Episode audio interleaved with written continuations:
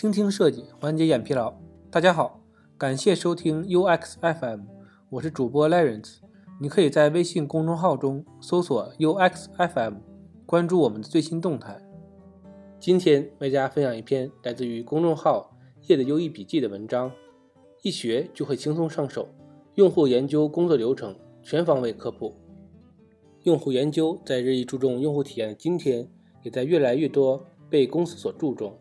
用户研究呢，在于通过一定的方式对用户进行洞察，给出建议、解决方案，从而呢帮助产品更好的设计。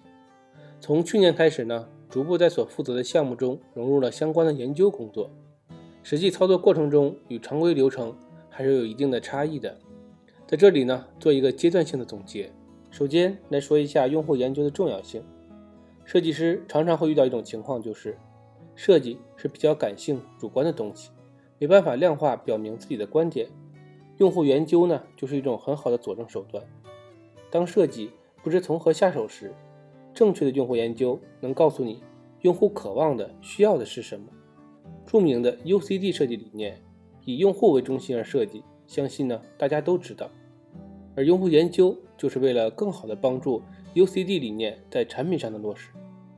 用户研究在项目流程中的作用：产品设计开始前期，用户研究可以帮助调研用户的需求，了解用户真正想要的东西，来明确自身的产品目标。产品研发中期，收集调研用户在使用相关产品时的行为数据，数据能反映人的行为，可以帮助了解到用户的使用动机。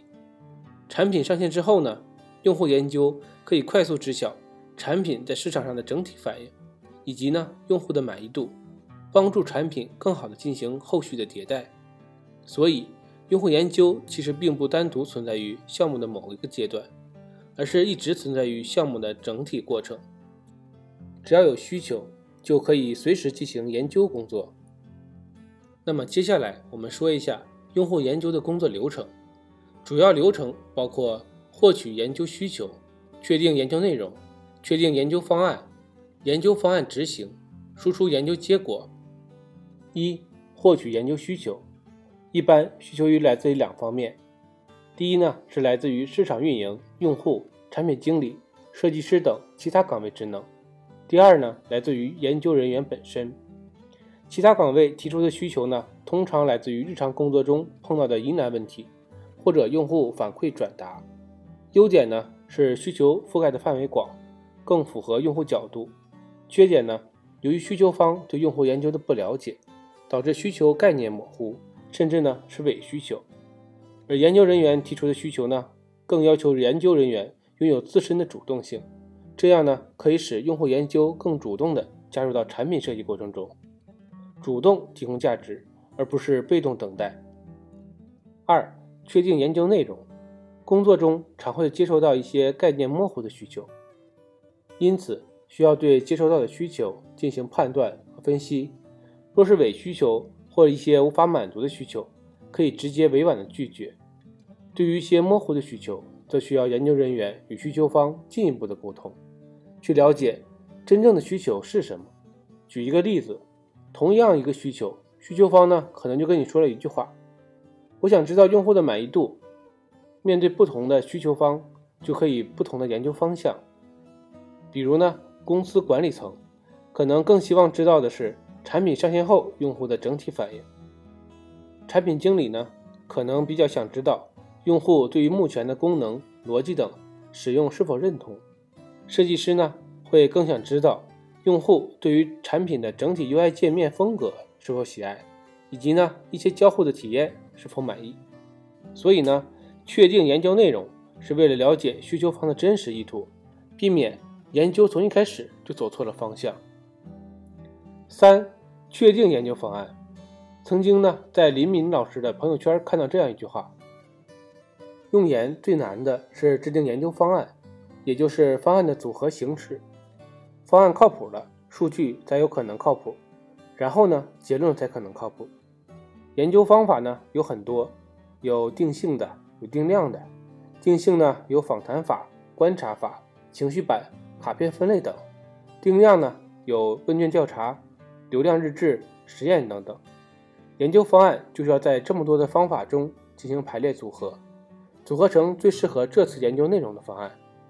这就需要熟知各类研究方法的特点。四、研究方案的执行。方案的执行呢，包含前期的执行准备、中期的实操数据采集，以及后期的对所采集数据进行整理分析。一般来说呢，只要熟读方案文档，即可明白相关关键点，按照方案执行就不会有什么大问题。后期数据分析呢，则可能会需要运用到一些相关的数据分析方法，甚至专业的统计学知识。五、输出研究结果。最后呢，需要做的就是整理一份研究报告，用于对相关人员的结论分享，同时呢，也是对上层领导的工作汇报。很多初学用研的同学，下意识呢会上网上查询有没有报告模板，但其实研究方案的不同，可能需要输出的形式也是不一样的。老师呢就告诉我，其实并没有什么绝对的报告模板，只需要整理好逻辑，将研究获取的统计数据。分析过程、分析结果，给需求方的相关建议写明白就可以了。大厂与中小厂的流程差异，当前很多大厂呢都会设有独立的用户研究岗位甚至部门，而在一般的中小型互联网中呢，并不会细分用户研究岗，更多的是由产品经理或设计师担任这份工作。这时候呢，用户研究更多的是一种职能，因为公司规模、人员等等的限制。流程呢也产生了一定的差异，差异主要在需求来源和成本限制两方面。一、需求来源，小厂呢通常会处于一个比较尴尬的情况，就是没有人来提出用研需求。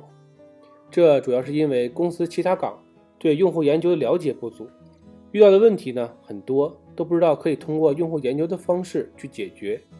此时呢就需要产品经理及设计师主动的提出需求。然后进行相关研究。另一方面呢，还可以在公司的内部对用研的重要性进行一定的宣传推广，促进其他职能对用研的了解。二、成本限制，在研究过程中，有时候需要投入一定的研究成本，通常用于对配合参与研究的用户进行奖励和补贴。在一些大规模的行业研究中，更是需要大量的资金支持。小厂不是大厂。基本上呢，不可能对用户研究投入这么多研究资金。同时，在时间上，中小厂公司呢，项目通常比较赶，更希望能够在最短的时间内完成相关的研究。三、解决办法。由于成本的限制呢，在一些大型的研究中，可以寻找到第三方数据的帮助。很多大厂每年呢，都会输出一些用研报告，直接从这些报告中呢，获取一些有用的信息。将获取的数据过程简化，还有一些常见的 Web 和 App 分析平台呢，也是获取数据分析的一种路径。而对于一些只针对公司自己产品的用户研究，不可能借助第三方研究数据，在产品的开发前期就要有意识的进行一些数据买点工作，这样在平时就可以积累一定的用户数据，在用户研究时可以对以往所获得的产品数据呢进行整理分析。